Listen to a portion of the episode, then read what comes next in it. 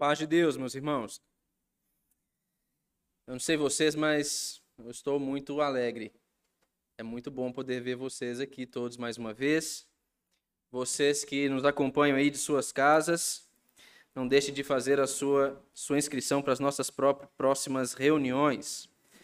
Sem mais delongas, meus irmãos, nós vamos nós vamos ler a palavra de Deus no texto do Evangelho segundo escreveu Mateus, capítulo de número 9. Abra aí a sua Bíblia no texto de Mateus, no capítulo de número 9.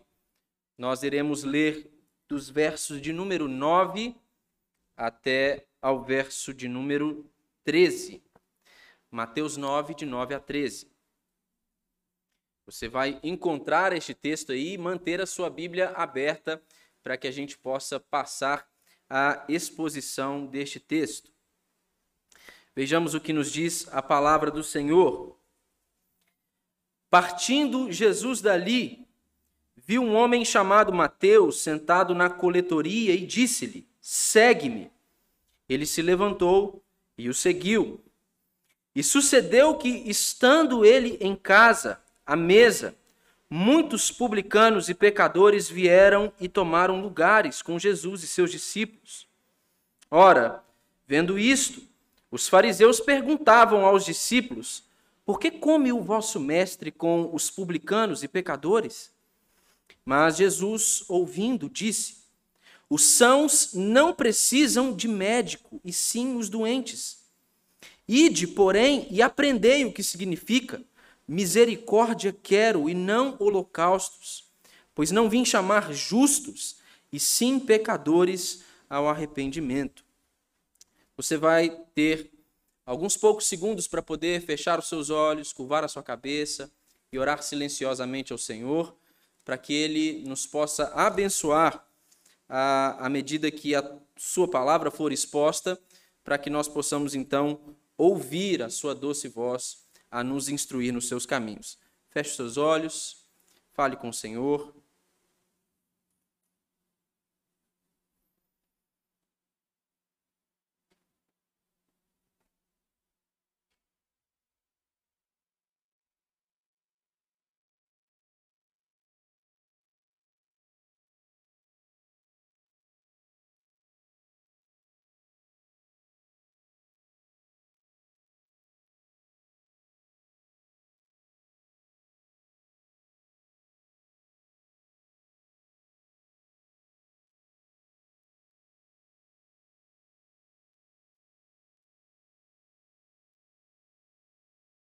Deus, nós rendemos graças ao Senhor por esta oportunidade, por este dia, por este domingo, por esta noite, que nós podemos nos reunir aqui na presença do Senhor.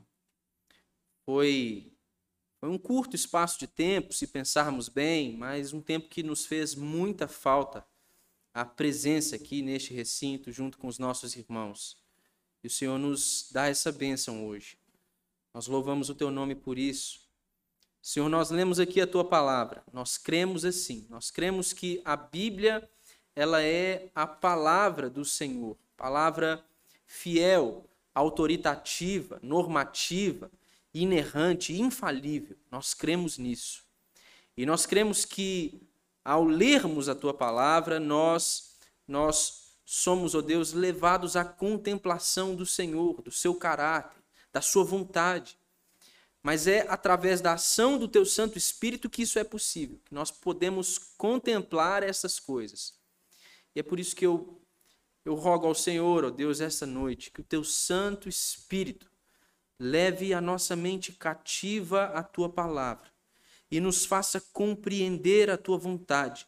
E nos faça, ó Deus, discernir aqui as palavras do Senhor, conhecer ao Senhor por meio da tua palavra. E nos faça sair daqui hoje certos de que nós ouvimos a tua voz, de que o Senhor estava presente, de que nós fomos abraçados pela doce presença do Senhor. Deus, eu sou um instrumento do Senhor. Eu não reúno em mim mesmo condições de ajudar os meus irmãos a olhar para o bom pastor que é Jesus. Eu, eu não posso fazer isso sem o Senhor.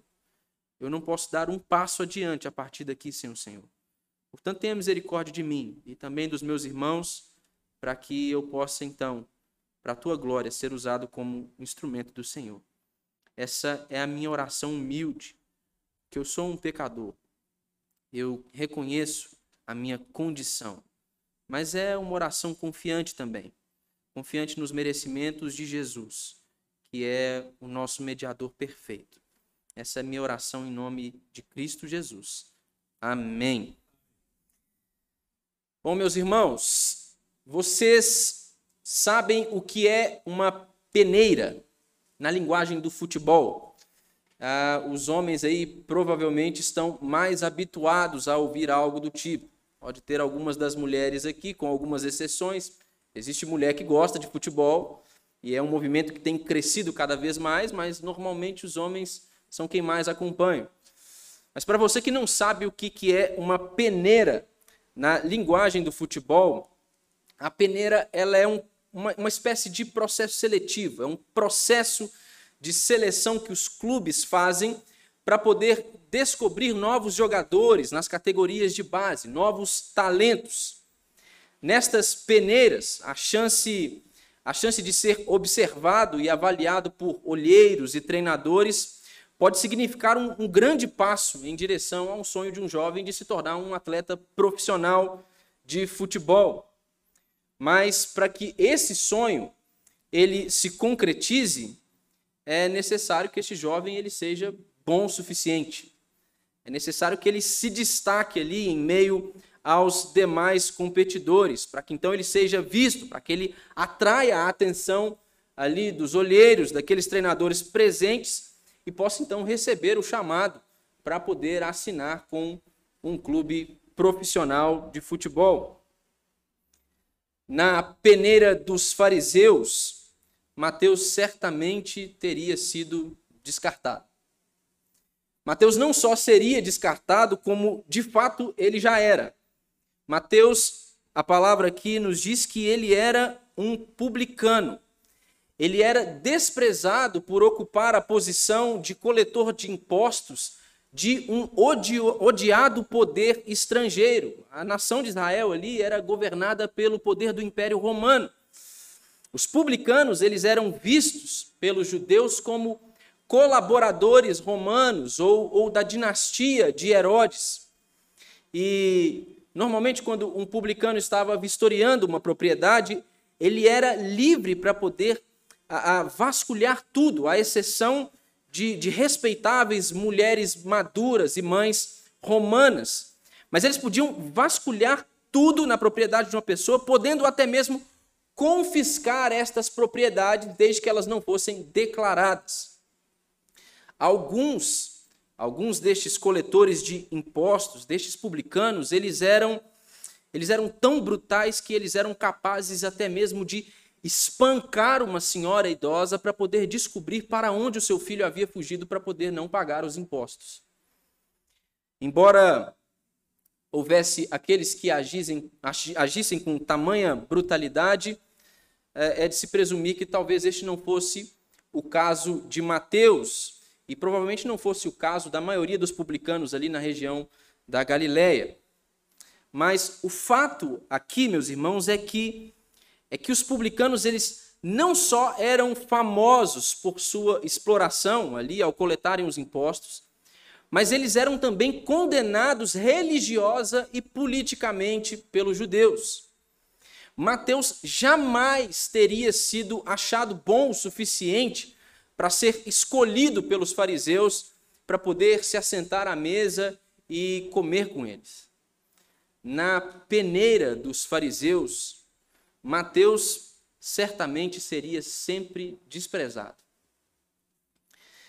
O texto que nós lemos aqui, ele, ele inicia dizendo o seguinte, verso 9: Partindo Jesus dali, viu um homem chamado Mateus, sentado na coletoria, e disse-lhe: Segue-me. Ele se levantou e o seguiu. Mateus, meus irmãos, conforme alguns estudiosos, ele provavelmente a, a fosse um coletor do serviço de impostos ali do rei, do, do rei Herodes, do governo municipal. e provavelmente o seu escritório estava instalado nos subúrbios de Cafarnaum. Segundo estes mesmos estudiosos, ele era um agente alfandegário. Ele era responsável por cobrar taxas de importação de bens que passavam ali pela cidade vindo de rotas comerciais mais próximas. Ele era um, um agente da alfândega. E o texto diz que Jesus, passando por ali, viu Mateus sentado na coletoria, a sua cabine de alfândega e coleta de taxas. Então Jesus, se dirigindo a ele, disse: Segue-me. Jesus então convida este publicano a ir após ele. Jesus está aqui chamando para si um homem cuja ocupação o tinha transformado em um membro desprezado da sociedade judaica. Sem muitas explicações, o texto continua e aponta a pronta reação de Mateus. Mateus, ao ouvir o chamado de Jesus, o texto diz que ele se levantou e o seguiu. Lucas, em seu evangelho, e Marcos também relatam este mesmo episódio. Entretanto, lá nós vamos ver este como sendo chamado de Levi, que é também um nome pelo qual Mateus é reconhecido. E lá em Lucas, no verso 5, no capítulo 5, no verso 28, há uma adição importante a ser considerada sobre essa reação de Mateus ao ouvir o chamado de Jesus. O texto vai dizer que ele se levantou e, deixando tudo, o seguiu. Em seguida, nós vemos Jesus participando de uma festiva refeição com Mateus e outros excluídos da sociedade. É o que nós vamos ver aqui no verso de número 10. E embora o texto original grego não mencione, meus irmãos, à, luz do verso 9 que nós lemos e também dos relatos de Marcos e Lucas, nós podemos afirmar que a casa aqui em que Jesus se encontrava era a casa de Mateus. O verso 29 do capítulo 5 de Lucas vai, vai indicar que Mateus, ou Levi, como ele é retratado lá, ofereceu um grande banquete em sua casa para Jesus e para os seus discípulos. Então, esta é a cena que nós temos aqui no verso número 10, que diz assim: E sucedeu que, estando ele em casa, à mesa, muitos publicanos e pecadores vieram e tomaram lugares com Jesus e seus discípulos. Nós temos aqui então Jesus na casa de Mateus, assentado à mesa com seus discípulos, e o texto diz que muitos publicanos e pecadores começaram a vir ali até aquele recinto, tomar lugar à mesa para poder se assentar juntamente com Jesus e com os seus discípulos. No Israel antigo, meus irmãos, a, a comunhão, a mesa era reservada aos amigos mais íntimos. Ah, e, e, em geral, esta comunhão, a mesa, ela subentendia o quê? Ela subentendia a aprovação das práticas daquele com quem esta pessoa se associava. Sendo esse o costume ali daquele povo, o texto continua no verso 11 e diz assim: Ora, vendo isto, os fariseus perguntavam aos discípulos: Por que come o vosso mestre com os publicanos e pecadores? Qual era a visão dos fariseus? Ao verem Jesus assentado ali com publicanos e pecadores. Jesus, Jesus ele, ele admite a prática daquelas pessoas, ele aprova a prática desses homens. Eles, ao virem ali Jesus assentado à mesa com publicanos e pecadores, eles ficaram escandalizados. O termo pecadores, que nós lemos aqui no verso de número 11, ele se refere a qualquer pessoa cujo modo de vida era pecaminoso ao invés de religioso. O termo pecadores aqui se refere a pessoas que viviam e não se importavam com aquilo que a comunidade religiosa judaica pensava a respeito de suas práticas. Os fariseus, eles, eles eram particularmente escrupulosos quanto às suas regras especiais de alimentação e eles não gostavam de comer em companhia de pessoas que fossem menos escrupulosas do que eles, especialmente coletores de impostos e pecadores. O texto vai dizer que os fariseus, então, incomodados com essa situação, eles perguntaram aos discípulos o porquê de Jesus estar ali assentado à mesa comendo com publicanos e pecadores. A pergunta que nós encontramos aqui dos fariseus aos discípulos de Jesus é, não é um, um pedido de informação. Não é como se os fariseus estivessem curiosos. É, e aí, por que, que Jesus está come com eles? Esquisito, né? Não é comum. Não é isso que nós percebemos aqui. A pergunta dos fariseus a, aos discípulos é uma acusação. Comer com essas pessoas poderia, poderia significar acarretar perigo de impureza cerimonial. Eles não admitiam que algo como aquilo que estava a acontecer fosse concebido. Eles, eles achavam que aquilo era um absurdo.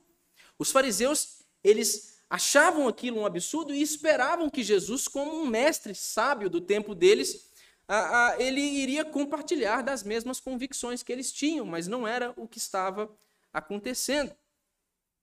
Os fariseus, eles estavam visivelmente, meus irmãos, preocupados com a pureza ritual, se julgando a, em uma condição superior à dos publicanos e pecadores que estavam presentes ali na casa de Mateus. O texto no verso de número 12, vai seguir e dizer assim: Mas Jesus, ouvindo a indagação deles, ouvindo o burburinho, a pergunta que havera sido feita ali aos seus discípulos, ele prontamente responde com uma imagem que era comum à época. O texto vai dizer que Jesus, ouvindo, ele disse então: os sãos não precisam de médicos, e sim os doentes. Essa figura de médico e doente era uma figura comum naquele tempo. E aqui nós temos, meus irmãos, uma ligação do ministério de cura de Jesus com a sua cura de pecadores. Abra a sua Bíblia aí um pouquinho atrás, capítulo de número 8, versos 16 e 17. Aqui nós temos o relato de Jesus curando a muitos doentes e libertando alguns endemoniados. A palavra diz assim: Chegada a tarde, trouxeram-lhe muitos endemoniados, e ele, meramente com a palavra, expeliu os espíritos e curou todos os que estavam doentes, para que se cumprisse o que fora dito por intermédio do profeta Isaías. Ele mesmo tomou as nossas enfermidades e carregou com as nossas doenças. Aqui nós temos o relato de várias curas de Jesus em uma ocasião só. E aqui nós temos a citação do texto do profeta Isaías, no capítulo 53, no verso de número 4. E Isaías, o profeta, ele usa a figura das enfermidades aqui como uma representação da maldição do pecado que operava sobre os homens. No texto anterior ao que nós lemos aqui, do capítulo 9, nos versos de 1 a 8, nós, nós vemos Jesus diante de um paralítico que fora trazido até ele em uma cama. E o texto vai dizer que Jesus, vendo-lhes a fé, disse ao paralítico: Tem bom ânimo, filho, estão perdoados os teus pecados. O texto vai continuar e vai dizer que existiam ali alguns escribas que, ao observarem essa cena, ao ouvirem esta declaração de Jesus, eles diziam consigo mesmo: Este blasfema. Eles achavam um absurdo que um homem como Jesus, um mestre, a, a, a que estava ali ensinando, a, ao chegar aquele paralítico perto dele, Jesus viesse a dizer então que os pecados dele estavam perdoados. Então, Jesus, conhecendo o pensamento deles, é isso que o texto vai dizer aí, você pode lê-lo depois. A, a, Jesus então dirige a eles uma pergunta. Ele vai perguntar assim: o que, é mais fácil? Dizer a este homem que os seus pecados estão perdoados ou dizer a ele para que ele se levante e ande? O texto segue e diz que Jesus, então, prontamente, para poder provar que ele eh, tinha autoridade para pregar, para perdoar os pecados, ele ordena a cura daquele paralítico, mandando que ele se levante, tome o seu leito. esse homem prontamente se levanta, é curado, toma o seu leito e vai para sua casa. O que, que Jesus queria demonstrar aqui, meus irmãos, era o, o, o fato de que, apesar de estar cercado por aquelas pessoas que eram desprezadas pelos fariseus, o fato dele estar ali cercado por elas não fazia dele um transgressor da lei ou alguém influenciado pelos ímpios, nem mesmo alguém que foi até os pecadores por ter sido recebido por eles com mais alegria.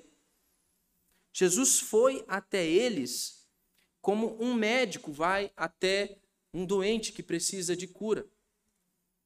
Jesus vai de encontro aos pecadores porque eles precisam de perdão. É isso que Jesus está fazendo. Então, como forma de justificar um comportamento aparentemente novo, Jesus ele segue uma boa fórmula, fórmula rabínica ao citar o texto das Escrituras. E ele, aqui, ao citar este texto da Escritura, ele diz o seguinte, verso de número 13: Ide, porém, e aprendei o que significa. Jesus ele introduz a sua, a sua fala aqui, e antes de citar o texto que ele está para citar, o texto do Antigo Testamento, ele introduz dessa forma, e essa fórmula aqui utilizada por ele era muito comum entre os mestres, entre os rabinos. Quando eles queriam provar o ponto dele nas escrituras, eles se dirigiam para o outro: olha, vai lá, volta lá, estuda, procura entender melhor o significado daquilo ali. Jesus está fazendo a mesma forma, está utilizando a mesma forma e ele está fazendo isso de forma irônica. Ele está se dirigindo a estes fariseus, mestres da lei, e dizendo assim: vocês não sabem tudo? Não é vocês que conhecem o texto? Não é vocês que estudam? Passam a vida de vocês se dedicando a isso? Então, vai lá para o texto, olha ele de novo, para você entender o que, que ele significa. É isso que Jesus está fazendo. Ele está chamando a atenção dos fariseus para a necessidade de observarem corretamente o texto. E aí ele vai dizer assim: Ide, porém, e aprendei o que significa misericórdia quero e não holocaustos. A citação aqui, meus irmãos, é do texto de Oséias, no capítulo 6, no verso de número 6.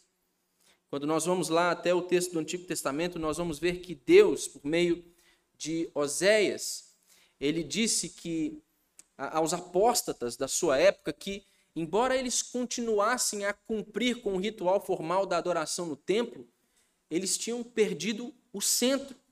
Eles não compreendiam o real significado daquilo tudo. O que Oséias está fazendo neste texto citado aqui por Jesus não é a, a, abolir o sistema de sacrifícios, mas ele está declarando que o sacrifício somente ele não significa nada sem arrependimento sincero, que seja demonstrado por uma mudança coerente de comportamento. O texto de Oséias 6 vai indicar ali até o verso até o verso 4, que havia uma, uma, um aparente arrependimento naquele povo. Mas depois do verso 4, você vê que aquilo não passava de, de mentira. Na verdade, aquilo, aquilo não era uma reação genuína do povo. E por isso, então, eles são exortados por Deus na pessoa de Oséias. É isso o que nós estamos ver aqui.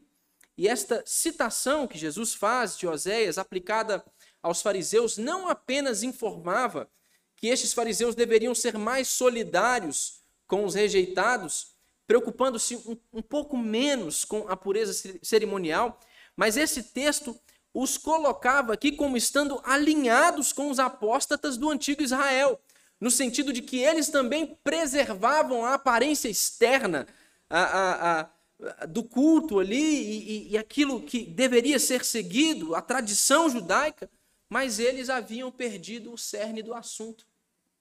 Eles haviam se perdido do centro. Eles se encontravam na mesma condição daqueles apóstatas. A citação aqui que Jesus faz de Oséias determina o sentido da declaração final de Jesus aqui no versículo de número 13. O texto vai continuar e Jesus diz assim: Pois não vim chamar justos, e sim pecadores ao arrependimento. Os, os fariseus, meus irmãos, eles esperavam que o Messias ah, ele fosse alguém que iria esmagar o pecador e apoiar o justo. Era isso que eles esperavam. Eles não entendiam o, o propósito da missão de Jesus conforme descrito no capítulo 1, no verso 21 do texto de Mateus. O texto vai nos dizer ali no verso número 21 que Jesus ele veio para salvar o seu povo dos pecados deles. Os fariseus não compreendiam isso. Para os fariseus, descartar o justo para aceitar aos pecadores era algo inconcebível. Para eles era isso que estava acontecendo ali. Jesus estava descartando o homem bom, o homem justo, para poder aceitar o pecador, para poder ficar amigo do pecador, andar com o pecador. Aquilo era um absurdo para eles.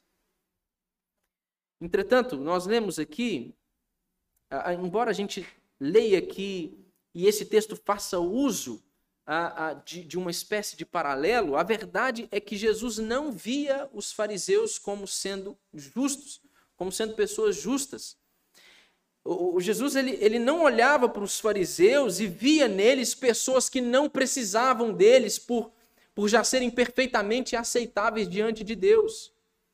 Estas palavras de Jesus aqui, de fato, implicam em que todos os homens são pecadores implicam na realidade de Romanos 3, no verso 10. Não há um justo, nenhum sequer.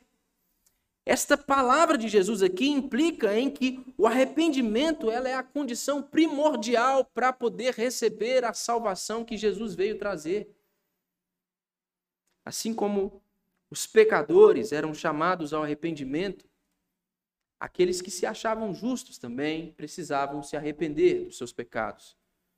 Porque, embora pensassem ser justos, embora considerassem a si mesmos bons homens, na verdade, eles se encontravam na mesma situação daqueles a quem eles tanto desprezavam. Se para os fariseus, meus irmãos, gente como Mateus deveria ser ignorada, para Jesus é sobre gente como Mateus que ele resolve lançar o seu olhar. Não é isso que o texto diz no verso 9? Diz que Jesus, passando ali pelo caminho, viu Mateus. E que olhar precioso não deve ser esse, meus irmãos?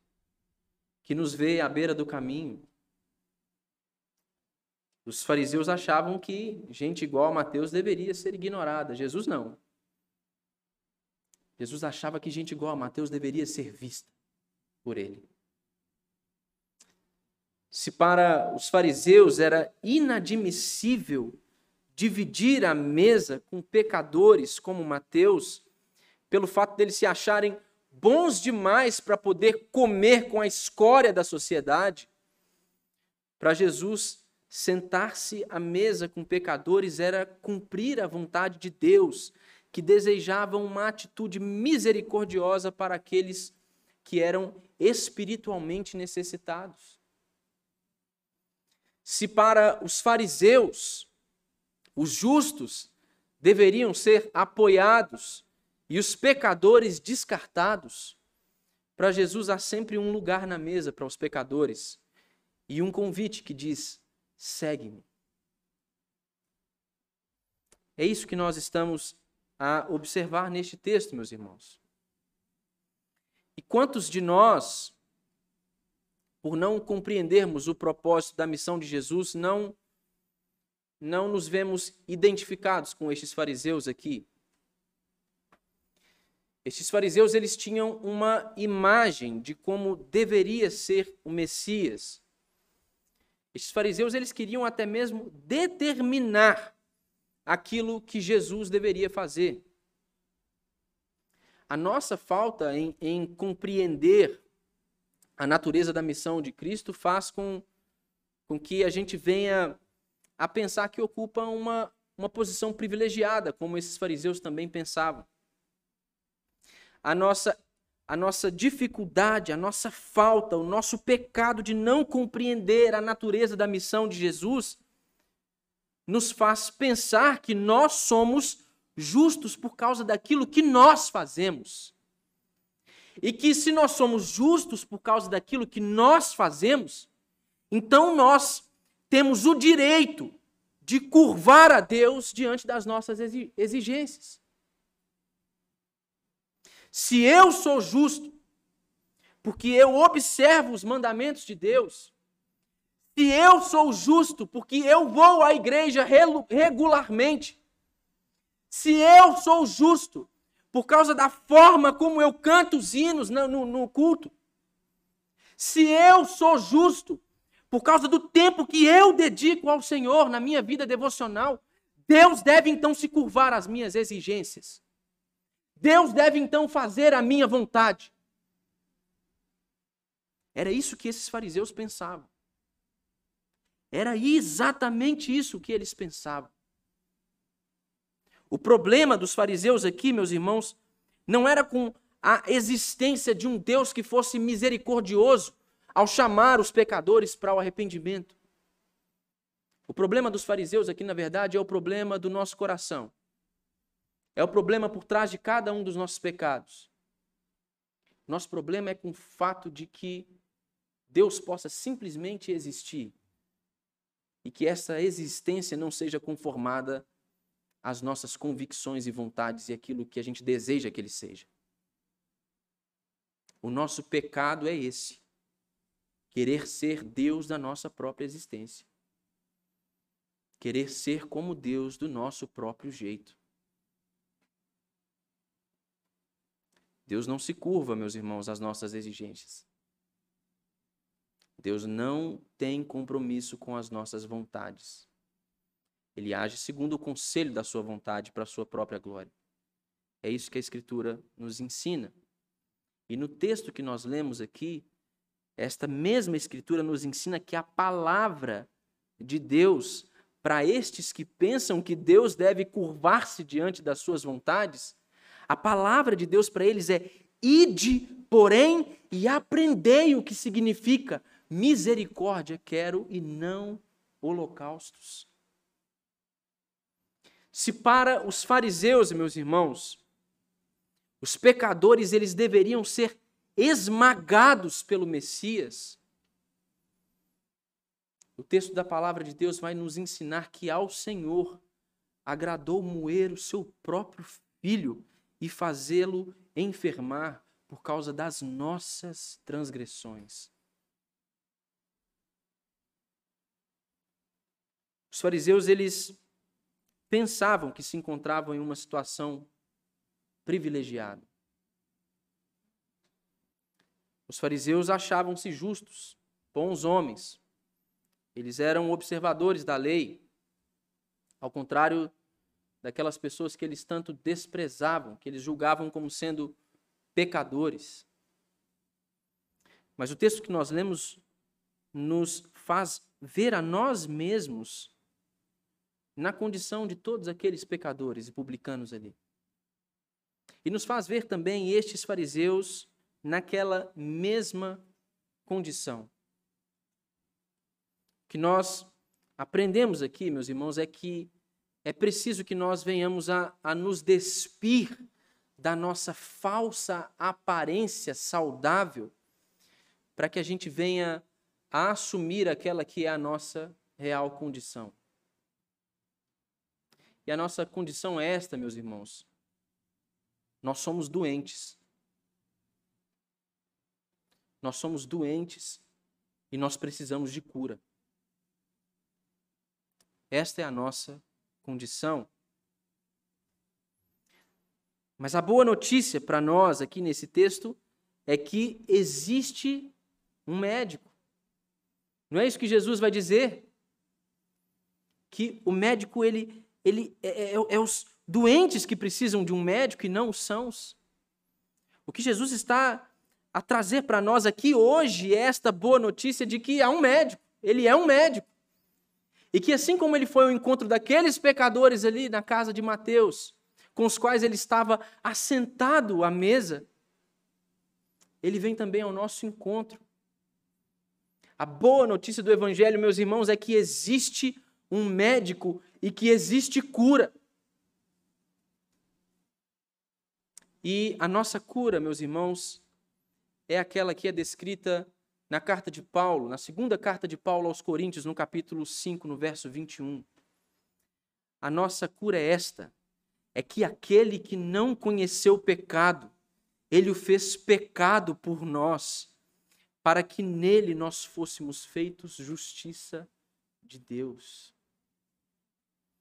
A nossa cura, meus irmãos, é que o único justo, o único bom, o único digno, o único santo, deu a si mesmo como antídoto para a nossa doença terrível e terminal.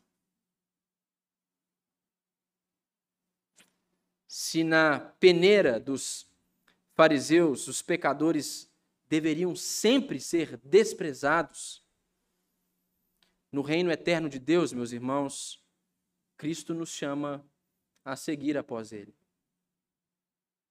Mas é preciso que a gente considere também algo que o texto nos ensina aqui no primeiro versículo que nós lemos. E eu quero tomar aqui, por exemplo, não o, o texto do verso 9, do, do versículo que nós lemos aqui de Mateus 9, mas sim o texto de Lucas, que faz aquela importante adição. É preciso que nós saibamos que para seguir a Jesus é necessário agir como Mateus agiu. O que, que o texto de Lucas vai dizer? Que Mateus, ao ouvir o chamado de Jesus, ele prontamente se levantou, ele se levantou com pressa, deixou tudo e seguiu a Jesus. Esse chamado de Jesus, ele não carrega explicações, meus irmãos. Jesus está passando e ele diz: segue-me. E esta é a razão por que nós devemos segui-lo, porque ele chama. Esta é a razão por que nós devemos ir após ele, porque ele chama. Esta é a natureza do verdadeiro discipulado. É seguir a Jesus. Dietrich Bonhoeffer, no seu livro Discipulado, ele vai, ele vai dizer que porque Cristo Jesus existe, existe também o discipulado. Não é possível, meus irmãos, seguir a Jesus ah, carregando mochilas pesadas nas costas. É preciso deixar o orgulho. É preciso deixar os sonhos de lado. É preciso compreender aquilo que nós estamos a, a, a, a ensinar aqui durante todo o culto. É preciso compreender que nós fomos feitos para, a, para Deus e que Ele está a nos chamar de volta para Ele mesmo. E é que é somente nele que nós encontraremos uma fonte para saciar a nossa sede, a sede da nossa existência. O que nós aprendemos aqui hoje, meus irmãos, é que para estes pecadores como Mateus, estes pecadores que ouvem e atendem ao chamado de Jesus, o Senhor ele ele tem preparada uma mesa para eles. Nós podemos aprender isso hoje. E nós estamos aqui para poder celebrar em torno dessa mesa nessa noite. A mesa do pão e do vinho. A mesa do corpo que foi partido por nós. A mesa do sangue que foi derramado pelos nossos pecados. Se para os fariseus era inconcebível sentar-se com pecadores, na mesa que o Senhor prepara, há lugar para todos nós. Há lugar para todos nós, meus irmãos. A mesa está posta. O nosso anfitrião é o próprio Cristo e ele nos convida. Portanto, pecadores, dos quais eu também faço parte, comam e bebam. Tomem lugar junto a esta mesa, porque há perdão disponível para nós, porque Cristo é nosso. Portanto, nós devemos seguir após ele. Vamos orar. Senhor, nós louvamos o teu nome pela tua palavra. E já louvamos e agradecemos ao Senhor pela oportunidade que nós teremos de poder celebrar o sacramento, a ceia do Senhor aqui junto com os nossos irmãos. Senhor, nós nós temos muitos motivos para nos alegrar, a nos lembrarmos daquilo que o evangelho nos ensina. E nós temos motivos infinitos, ó Deus, para nos alegrar ao considerarmos que na mesa do Senhor o Senhor tem um lugar preparado para nós. Na mesa do Senhor há lugar para pecadores como nós somos. E na mesa do Senhor o alimento é Cristo. O alimento é Cristo. Dele nós comemos, dele nós bebemos. Ele é quem nos sacia a sede e quem farta-nos em nossa fome. Ele é o perdão, ele é a cura, ele é o caminho que nós devemos seguir.